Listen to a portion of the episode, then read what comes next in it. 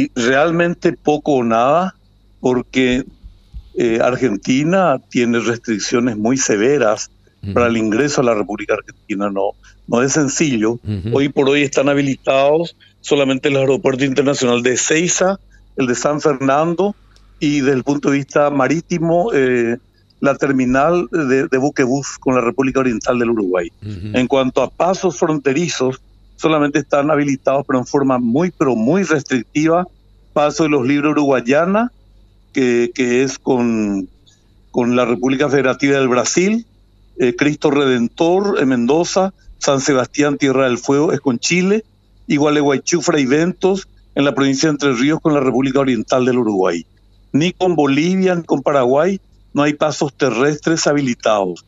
Pero aún así, estos pasos terrestres que estoy mencionando son únicamente para aquellos extranjeros que, que demuestren fehacientemente que tienen eh, vínculos familiares con argentinos residentes en la República Argentina, para lo cual deberán presentar certificado de nacimiento, certificado de matrimonio y una serie de requisitos. Así luego. Entre ellas, así luego.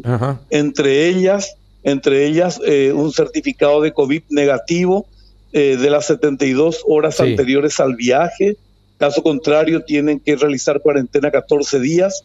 Amén de eso, Amén de eso, tienen que tener un seguro médico internacional que precautele en caso de un contagio del COVID, que, que precautele la internación eh, o en su caso la, la, cuarentena en cualquier lugar, sea en un hotel o en un albergue.